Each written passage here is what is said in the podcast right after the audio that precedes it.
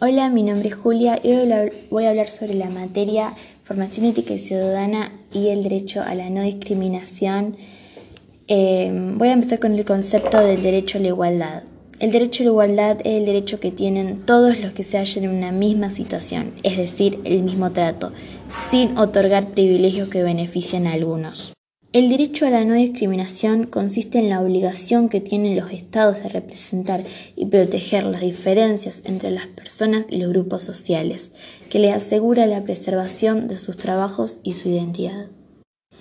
Voy a tomar un ejemplo sobre George Floyd, el afroamericano, cuyo asesinato a manos del policía estadounidense fue de hecho quien asfixió a George presionando la rodilla contra su cuello más de ocho minutos durante los cuales el afroamericano repitió más de 20 veces que no podía respirar. El asesinato de George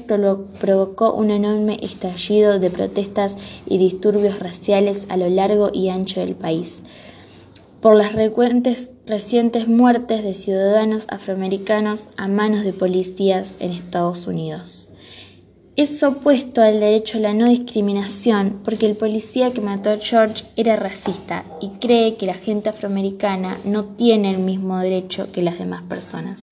La igualdad ante la ley se trata de establecer que todos los habitantes de un Estado, más allá de sus características personales, deben representar las mismas leyes y son titulares, esto es, dueños de los mismos derechos.